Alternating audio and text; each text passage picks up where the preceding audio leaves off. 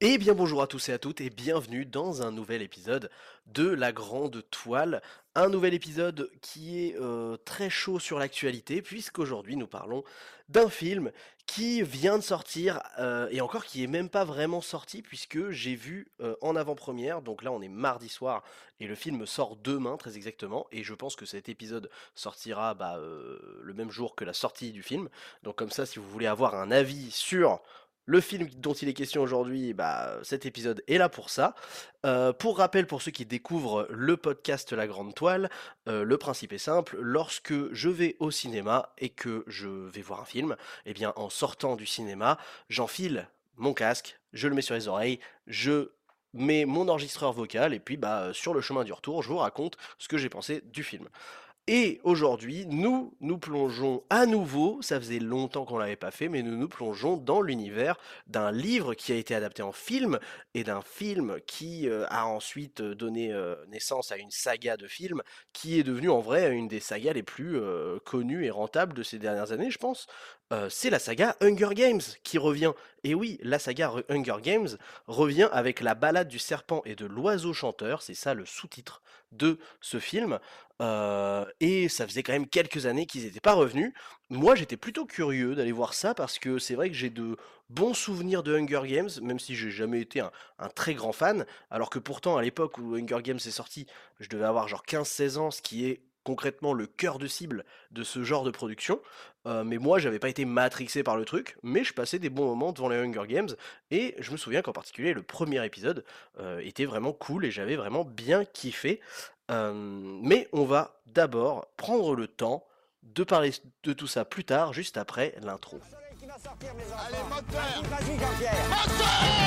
Et oui, vous l'avez entendu, ce n'est plus juste un extrait de la bande-annonce que je mets avant de vous parler du film du jour. Maintenant, j'ai fait concocter une petite introduction un peu loufoque, un peu rigolote, histoire de changer un peu et de donner un peu plus d'identité au podcast. On continue à, euh, à ce que cette, euh, cette espèce de blague qui était ce podcast continue finalement un petit peu bah, se upgrader au fur et à mesure. Et, euh, et donc on a décidé de rajouter, enfin j'ai décidé de rajouter une intro un petit peu sur un coup de tête, tout simplement parce que je suis retombé sur la vidéo l'autre jour de Jean-Pierre Mocky dans Striptease. C'est le sample qui a été utilisé dans l'intro que vous venez d'entendre. oui, Jean-Pierre Mocky qui est donc un réalisateur français qui était passé dans une des émissions Striptease, hein, pour ceux qui, qui, connaissent pas l'émission Striptease, c'est une émission un peu un peu conne avec des reportages sur des situations euh, qui sont souvent assez absurdes. Et, euh, et en vrai c'est une vieille émission qui a donné naissance sur internet un nombre de mèmes et de références incalculables. Et parmi euh, tous ces mèmes, il y a cette séquence de Jean-Pierre Mocky qui gueule, euh, qui gueule après son perchman, tout simplement. Il, gueule après son perchman et il lui dit Il est où ce con de perchman? Parce qu'il est sur euh, la réalisation d'un film. Et cette séance, cette séquence, pardon, prend lieu juste à côté de Cherbourg. Il me semble que c'est dans la Hague, je crois. C'est dans, sur la côte près de la Hague. Donc pour ceux qui connaissent Cherbourg comme moi, puisque j'en suis originaire, et eh ben vous, vous reconnaîtrez peut-être si vous allez voir la vidéo originale la référence de, la Hague, etc. Et puis Jean-Pierre Mocky étant un réalisateur, euh, réalisateur français assez connu, eh ben on a décidé de, de, lui rendre un petit peu un, un, petit hommage rigolo à travers cette intro. Donc voilà, merci beaucoup à Harry Bonhomme qui est celui qui a fait le sound design à fond. Moi je lui ai juste donné l'idée un peu sur un coup de tête. Il a fait des tentatives, on a fait ça en 2-3 jours, un truc comme ça, et puis après on a dit let's go. N'hésitez pas à nous dire si ça vous plaît, si ça vous plaît pas, cette nouvelle intro. Il n'y a pas de souci, on est ouvert à toute, toute proposition pour l'amélioration du podcast au fur et à mesure. Cela étant dit, on va pouvoir rentrer dans le vif du sujet et j'ai très hâte de vous parler un petit peu de mon avis sur ce film, puisque, comme je le disais euh, juste en introduction, le film Hunger Games, donc la saga Hunger Games, est une saga que j'aime plutôt bien. Euh, même si euh, il y a des choses qui me dérangent chez Hunger Games, mais c'est pas vraiment l'histoire en soi ni les films, c'est plutôt ce que ça a déclenché à l'époque où c'est sorti. Donc, petite rétrospective, ça vaut toujours le coup. Pour revenir sur l'histoire de Hunger Games, je le fais un petit peu de tête, donc c'est possible qu'il y ait un peu des, erreurs de date, etc. Mais je pense qu'il y a à peu près 10 ans maintenant, le premier film Hunger Games est sorti, et il a été notamment l'occasion euh, pour euh, Jennifer Lawrence de devenir la star qu'elle est aujourd'hui, hein, bien sûr. Euh, c'est un film qui est donc adapté d'une série de livres qui était à destination des adolescents. et c'est surtout un film qui a ensuite généré, et en fait c'est vrai qu'avec le recul, plus j'y repense, plus je me disais ça avant d'aller voir le film d'aujourd'hui, en fait c'est un film qui a généré deux gros mouvements populaires qui sont encore d'actualité, c'est-à-dire le premier c'est tout simplement les séries de films dystopiques pour adolescents. On va pas se mentir que, enfin je pense que vous l'avez senti autant que moi, il y a eu une espèce de vague de production de, de films à très gros budget, qui était basé sur des livres euh, à destination des jeunes ados, et en particulier des livres qui étaient dans des univers dystopiques. Euh, Hunger Games a été le premier, mais évidemment, vous vous souvenez ensuite de Divergente, qui est sorti juste après le succès de Hunger Games, et il y a eu aussi euh, Maze Runner, là, donc la version française c'était Le Labyrinthe, qui a été également lancé derrière, et, et, mine de rien, ça avait quand même généré pas mal pendant, pendant plusieurs années une espèce de d'arc euh, d'arc de cinéma euh, pendant lequel ça marchait plutôt pas mal et ça faisait beaucoup beaucoup d'argent. Et je pense que mine de rien, la recette a été quand même un petit peu trop poncée, puisque euh, ça doit faire franchement depuis 2017-2018 que ça s'est vachement essoufflé et que ce genre de concept a un petit peu disparu. Et deuxième phénomène populaire qui a été mine de rien lancé par Hunger Games aussi, c'est que juste quelques années après le début de, Hunger Games, il y a eu bah, les Battle Royale. Les Battle Royale en jeu vidéo, comme par exemple Fortnite, puis plus tard Warzone, Apex.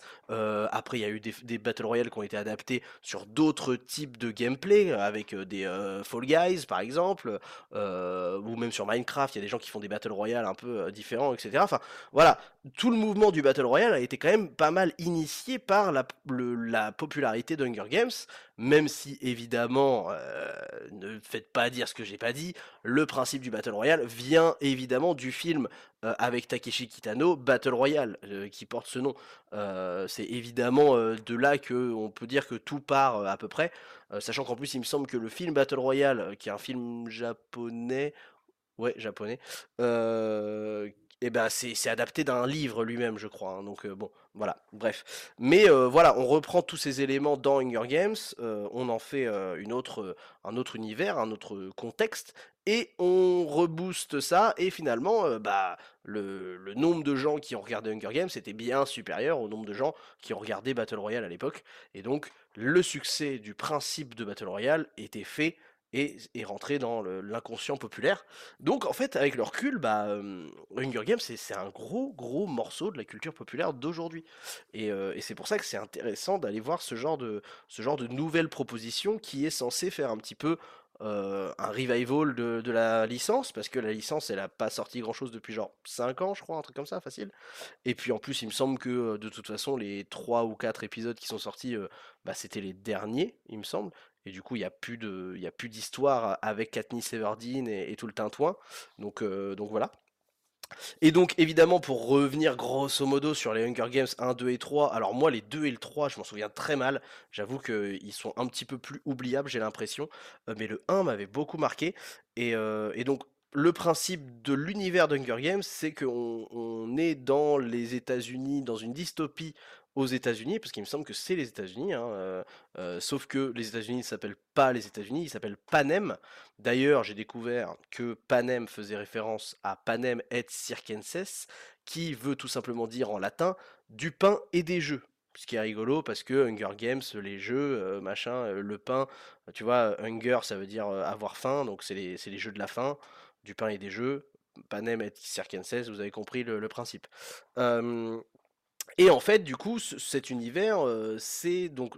Alors, il me semble que c'est genre le 73e, 74e Hunger Games dans, dans le 1.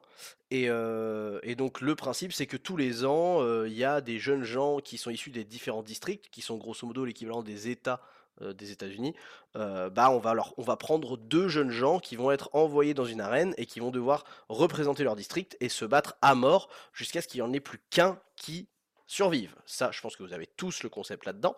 Et donc, en vrai, le concept, l'idée de base du film était intéressante au début quand il est sorti. Maintenant, on va pas se mentir que l'histoire va pas être la plus la plus trépidante si vous nous refaites le même principe, parce qu'en fait, on peut pas le faire 50 fois, sinon ça marche pas. Hein.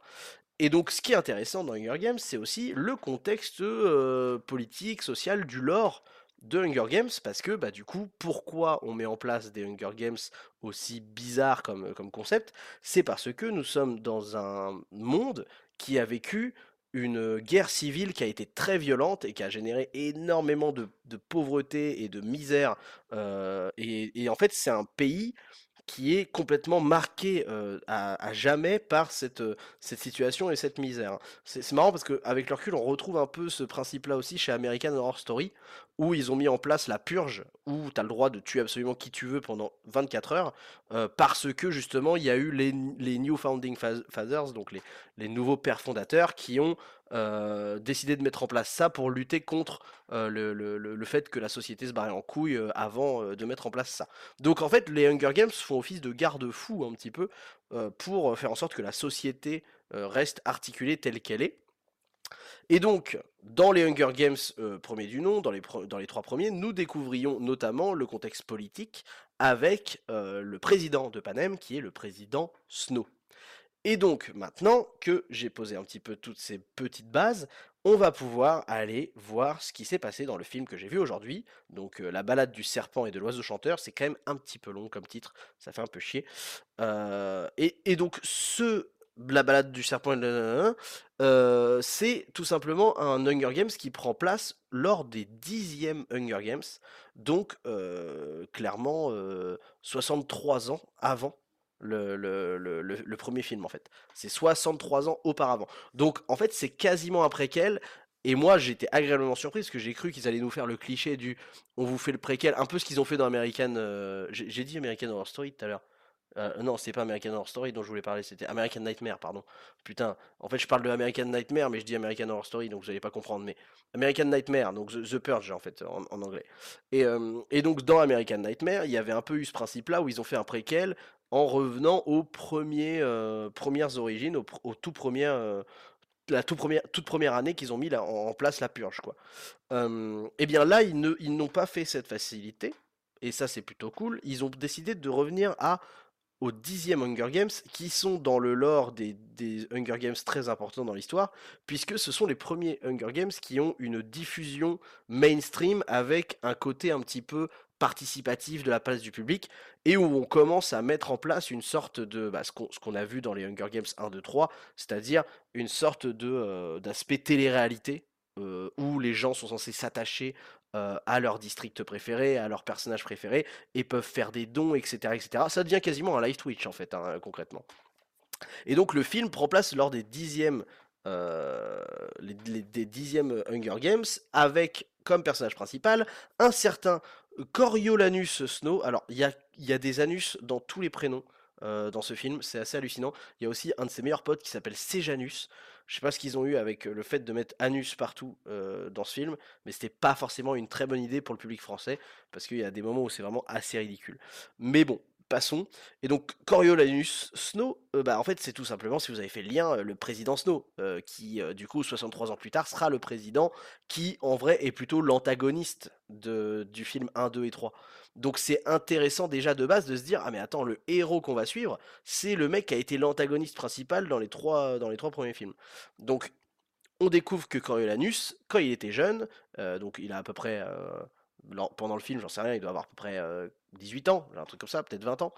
et bien en fait, quand il était jeune, il était orphelin et pauvre, contrairement à ce qu'on pourrait croire, malgré le fait qu'il était issu d'une très grande famille de nobles, tout simplement parce que son père, apparemment, de ce que j'ai compris, avait été général pendant la guerre civile avant la mise en place des Hunger Games.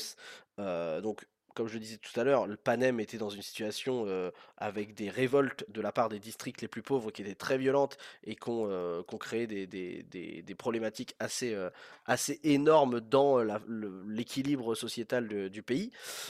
Et donc ce Coriolanus Snow a perdu son père qui était général, a perdu sa mère également, et finalement le nom de Snow et toute sa richesse a finalement été bah, dilapidé Et au moment où le film commence, on découvre que lui doit faire bonne figure dans le sens où bah, il a un nom de, personne noble et il est, il est au milieu d'une caste de nobles, mais dans la réalité, il n'arrive pas à manger, il est très pauvre et sa famille en souffre énormément, en tout cas sa famille, ce qu'il en reste, puisqu'il lui reste, grosso modo, je crois que c'est sa sœur et sa grand-mère. Et lui s'occupe un petit peu de sa sœur et de sa grand-mère, il est devenu le patriarche de la famille en fait, hein, et du coup il doit assumer les, les conséquences de, de tout ça. Et donc ce Coriolanus, il est plutôt, bah, il est plutôt, il est plutôt attachant en fait lorsqu'on lorsqu'on le découvre et, et, petit à petit, il va complètement mettre en place un stratagème pour retrouver la grandeur de d'antan de, en fait que sa famille avait avant. Sauf que ce qu'il ne savait pas, c'est que lors des dixièmes Hunger Games va être mis en place pour la première fois le mentorat. Souvenez-vous, dans le premier Hunger Games, le mentor de Katniss Everdeen était Haymitch, et, donc s'occuper de, du district 12, je crois qu'elle vient du district 12 aussi, il me semble, Katniss. Et, et, donc là, ça va être lors de la dixième édition qu'il y aura les premiers mentors, et en fait lui, le jeune Coriolanus Snow, va être élu mentor de celle qui sera donc dans, dans, le, dans le rôle titre l'oiseau chanteur, une jeune femme issue du district 12 qui a pour particularité de chanter, etc. et d'être issue d'une communauté un peu l'équivalent des gitans américains en gros. Au début je trouvais ça un peu chelou d'ailleurs parce qu'en fait elle chante dans le, dans le film et il y a il y a plein d'espèces de petites chansons qu'elle chante qui font des échos à ce qui se passe dans le film. Et en général, c'est plutôt bien fait. Ça, ça correspond bien. Et en fait, tu as toujours deux niveaux de lecture. Genre, tu vas entendre une chanson en début de, scène et tu vas la rentendre trois scènes plus tard. Et en fait, elle aura pas du tout la même signification et le même écho. Et ça, je trouve ça sympa parce que ça fait vraiment avancer le récit. D'ailleurs, c'est un récit qui avance en chapitres ce qui est assez original. J'avais pas, j'ai l'impression que tout le monde fait des chapitrages en ce moment dans les films. là, j'ai regardé The Killer le week-end dernier et c'était pareil, ils ont mis des chapitres partout. Et bien là, il est chapitré en trois chapitres et, donc, en fait, Coriolanus Snow bah, va rencontrer cette femme-là qui est du coup issue de la pauvreté. Et donc, il y a forcément les deux, les deux mondes qui vont se rencontrer. Et lui, en fait, va avoir tendance à un petit peu manipuler au début l'opinion publique pour qu'elle gagne, parce qu'il a évidemment des intérêts personnels à faire valoir par-dessus. Mais en même temps, en rencontrant cette femme, il va aussi avoir un sincère lien qui va se créer avec des potentielles histoires que vous imaginez bien. Enfin voilà. Sauf que, ce qui est trop bien, et là pour le coup, c'est là où la critique commence vraiment, parce que pour l'instant j'essaie de vous poser le contexte, et je suis désolé c'est long, mais en même temps il y a tellement à dire euh, sur le contexte pour bien le comprendre. Ce qui est cool, c'est qu'en fait, Coriolanus Snow, bah, euh, c'est un personnage qui est très gris, et qui est grosso modo très gris foncé. Et donc il va évoluer avec quand même des principes de base qui sont bons dans le sens où tu sens qu'il veut, euh, bah, il veut mettre sa, famille à l'abri en fait, tu vois, il veut, il veut euh, protéger les gens qu'il aime, etc.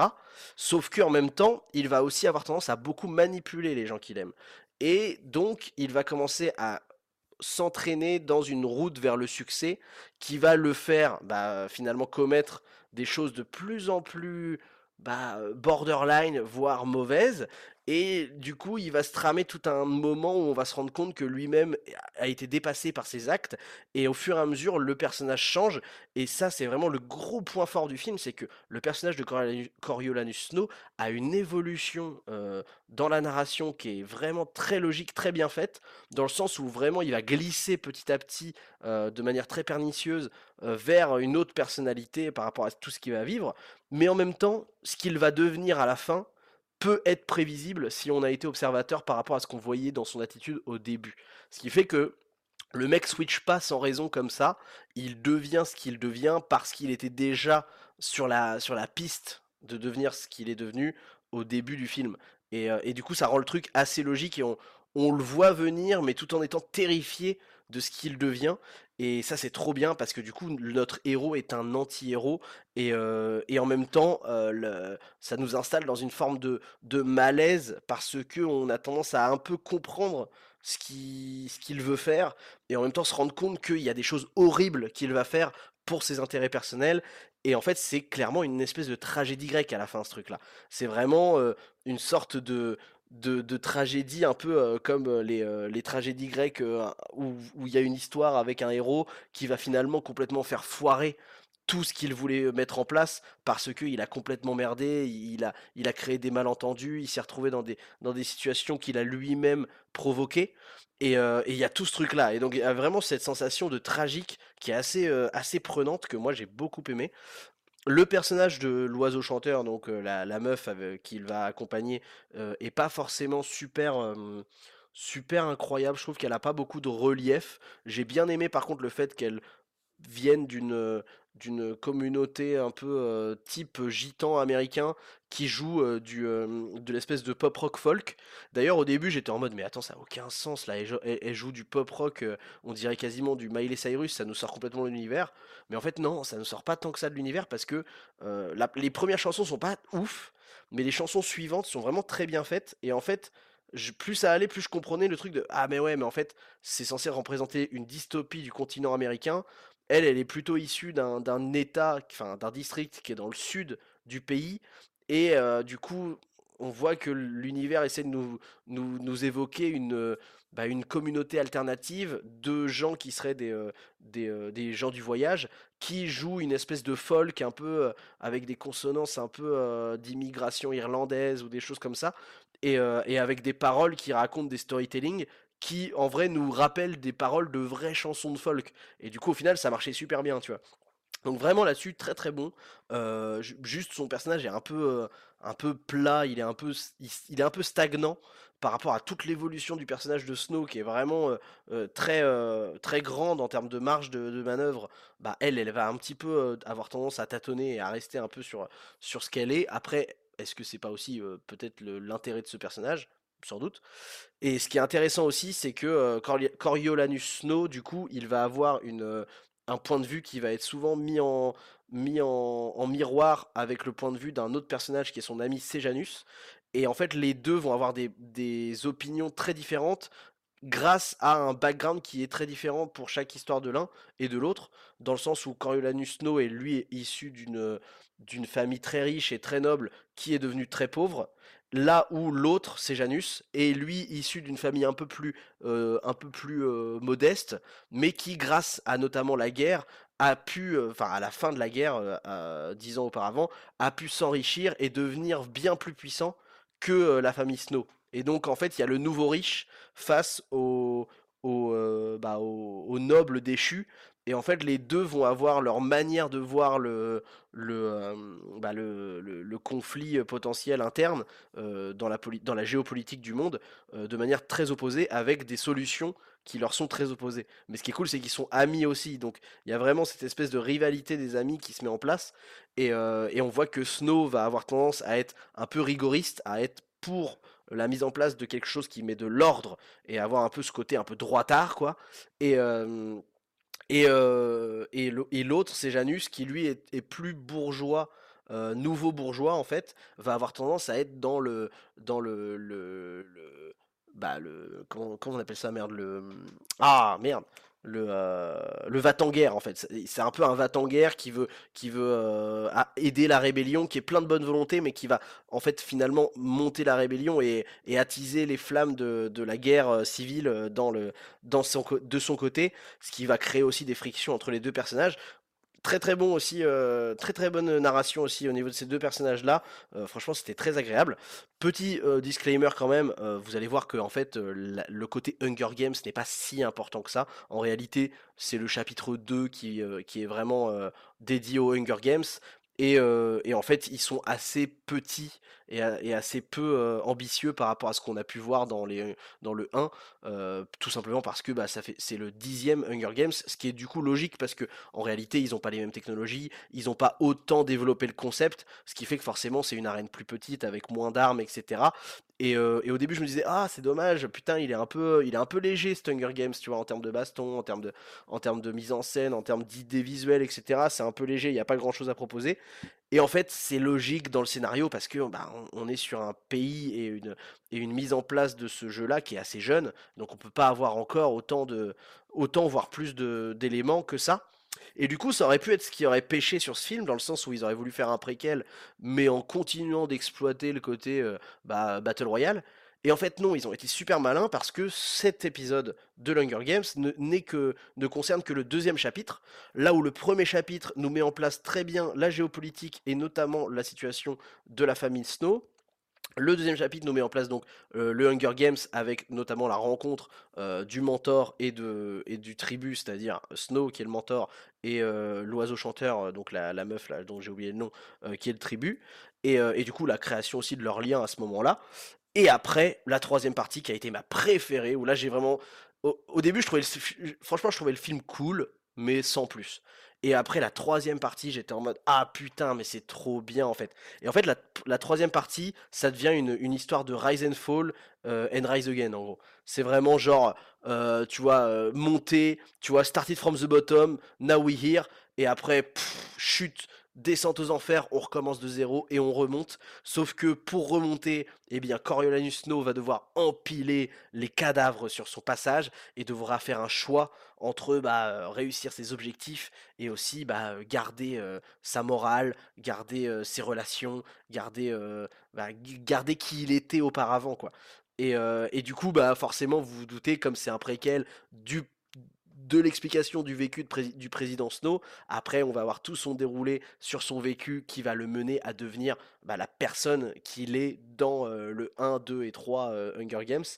Euh, et, franchement, la boucle se boucle très très bien. Mais enfin voilà, dans l'ensemble, c'est un, un super, un super divertissement qui a une très bonne proposition. Pour ce qui est de, de la mise en scène, etc., c'est une très grosse production qui a les moyens de filmer très très proprement. Je, je sais plus c'est qui le réal, j'avais pas trop regardé. Euh, je vais checker sur mon phone, je crois que c'est euh, c'est Francis Lawrence. Francis Lawrence. Et, euh, et donc j'avais jamais trop entendu parler de ce mec-là, mais il a une réal qui me fait penser un peu à David Yates. Donc David Yates, c'est le mec qui a fait les Harry Potter à partir du 4. Et donc réal très agréable avec une très belle lumière, toujours, toujours très propre. Et surtout, ce que j'ai beaucoup apprécié, c'est la mise en scène euh, euh, des, décors et des, scènes en fait de manière générale parce que les décors sont super pertinents. Je trouve que dans l'ambiance générale, il y a vraiment une espèce d'ambiance années 50 URSS ou alors euh, Big Brother 1984, etc. Ça a pris énormément de références visuelles des, des grands classiques de, bah, de la littérature dystopique qu'on connaît tous, 1984, euh, euh, Le meilleur des mondes de Aldous Huxley, des choses comme ça. On retrouve super bien cette esthétique-là, mais avec leur propre code, notamment qui est mélangé un peu avec des, des esthétiques de, l'Amérique des années 50 aussi. par exemple pour les émissions de télé ou même pour les objets, etc. C'est un peu repris comme ça. Et ça, je, je kiffe vraiment comment ils ont réussi à faire ça. Je trouve que c'était déjà bien fait dans le premier Hunger Games. Et là, ça a été encore bien fait. Donc, non, franchement, bien joué, quoi. Parce que faire un préquel des années après, avec un concept qui a déjà été poncé au niveau du Battle Royale, et réussir à proposer autre chose derrière, notamment dans le troisième chapitre, avec ce Rise and Fall et Rise Again, putain, mais franchement, c'était le pari était pas gagné. Et pour moi, c'est un pari qui est plutôt relevé quoi. Et je suis très content que ce soit un stand-alone euh, parce que du coup on sait qu'on va pas se faire gâcher la narration par 1, 2, 1, 3, 1, 3, partie 2, et, etc., etc. Là on est vraiment très bien. Euh, l'acteur Tom Bliss qui joue euh, Snow au début peut paraître un peu sur un jeu assez simpliste et en fait quand il passe justement dans la phase où il va changer de personnalité euh, au fur et à mesure. C'est vraiment super cool. Peter Dinklage aussi euh, est assez cool. Euh, il joue un personnage assez important. donc Peter Dinklage, c'était le nain dans, Game of Thrones pour ceux qui se souviennent pas. il joue un rôle assez important. Il est, très bon. Il, donne aussi la clé de compréhension à la fin du film qui est super intéressante. Et, et, par contre, ouais, il y a un acteur qui m'a saoulé, c'était la meuf, là, Dr. Gaulle. C'est la Renoir, la Renoir avec la voix de Whoopi Goldberg. J'étais en mode, ah putain, ils nous ont fait une Renoir extravagante avec la voix de Whoopi Goldberg. Ah, ça, c'est vraiment le truc, j'en peux plus, quoi. Les, les, les, femmes les femmes Renoir extravagantes avec la, la, voix française de Whoopi Goldberg, faut arrêter. C'est vraiment pas nécessaire, ça m'a saoulé. Elle était, elle était chiante. Elle je trouvais qu'en fait, elle faisait elle faisait trop détachée du, de l'enjeu narratif du truc, alors qu'on parle quand même d'un enjeu géopolitique qui est à l'échelle d'un pays, et elle, elle est un peu en mode hey, je suis loufoque, je suis complètement folle, je suis taré, bouh T'es en mode oui, bon, s'il te plaît, un peu de sérieux? Enfin bon, bref. Mais sinon, ouais, dans l'ensemble, euh, bah GG quoi, je suis, je suis agréablement surpris, sans déconner, je suis agréablement surpris.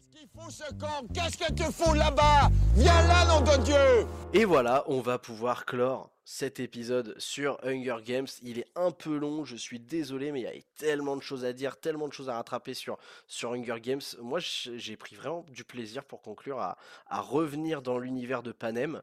Euh, j'ai été euh, agréablement surpris par euh, la manière qu'ils ont ils eu de, mettre en avant le lore de cet univers-là, qui en vrai me paraissait pas aussi florissant et aussi, aussi riche quand j'avais vu le 1, 2, 3, et bah là, du coup, je me suis dit, ah putain, mais en fait, limite, j'avais envie de connaître les parents de, de, Snow, euh, j'avais envie de connaître, bah justement, qu'est-ce qui s'était passé, par exemple, lorsque Haymitch a, pu gagner, le, gagner les Hunger Games, par exemple. Souvenez-vous qu'Haymitch, le, le, mentor de, de Katniss Everdeen, donc dans le 1, il est le gagnant des 50e, euh, des 50e Hunger Games. Donc, euh, on peut se dire, ah, peut-être qu'il y aura euh, une espèce de, spin-off aussi avec juste Haymitch, comment il a gagné, etc.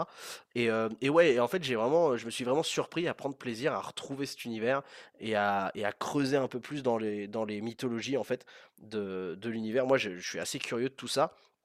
Et, et dans l'ensemble, ça marche vraiment bien.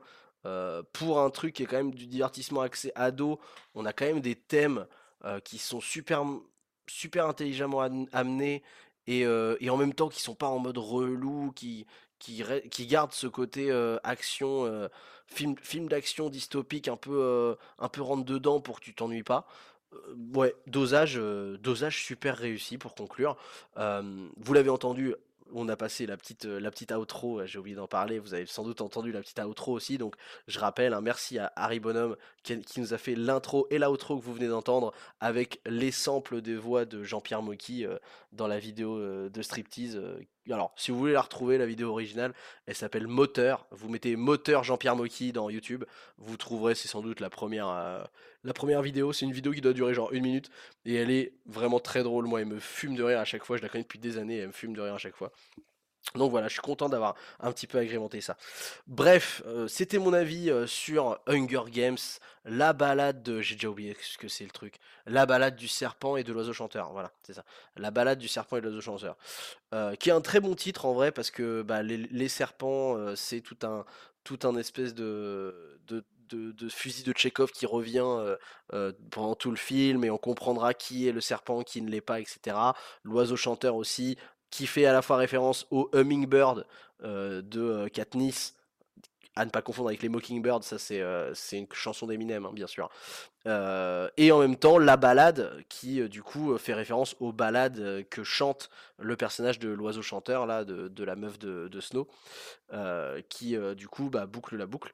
Et c'est vrai que le titre, en fait, il aurait peut-être dû s'appeler juste La balade du serpent et de l'oiseau chanteur. Quoi. Évidemment, fallait coller Hunger Games pour vendre des places, mais, mais sinon, La balade du serpent et de l'oiseau chanteur, c'est vrai qu'en fait, avec le recul, ça fait sens ce film. Enfin, ce, titre. Bref, voilà, merci d'avoir écouté ce podcast jusqu'ici. si ça vous a plu, je vous conseille de vous abonner pour ne pas rater les prochains épisodes et évidemment de laisser une bonne note pour nous soutenir. vous pouvez suivre l'actualité du podcast et des autres formats sur le Instagram creativebureau.co. Je vous souhaite une très bonne soirée ou journée. À la prochaine. Ciao. Après tout ce que vous avez vu dans le monde.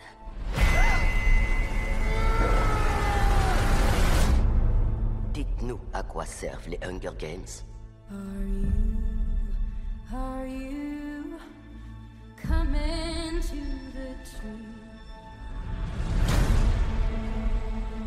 Les jeux sont là pour punir les districts. Ces tribus n'ont pas le choix. Votre rôle est de transformer ces enfants en bêtes de scène, pas en survivants. Nous sommes en direct Souriez, c'est pour ça qu'on a des dents. Imagine que ton nom a été tiré à la moisson. J'aurais juste envie qu'une personne se soucie un peu de moi, comme si j'avais encore de la valeur. Bienvenue au Capitole.